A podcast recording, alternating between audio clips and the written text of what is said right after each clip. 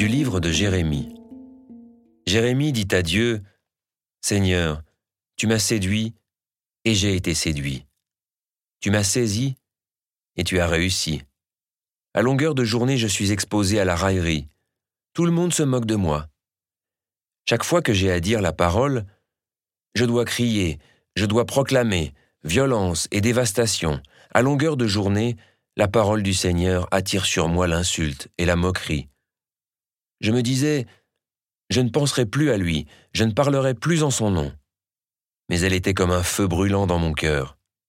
Elle était enfermée dans mes os.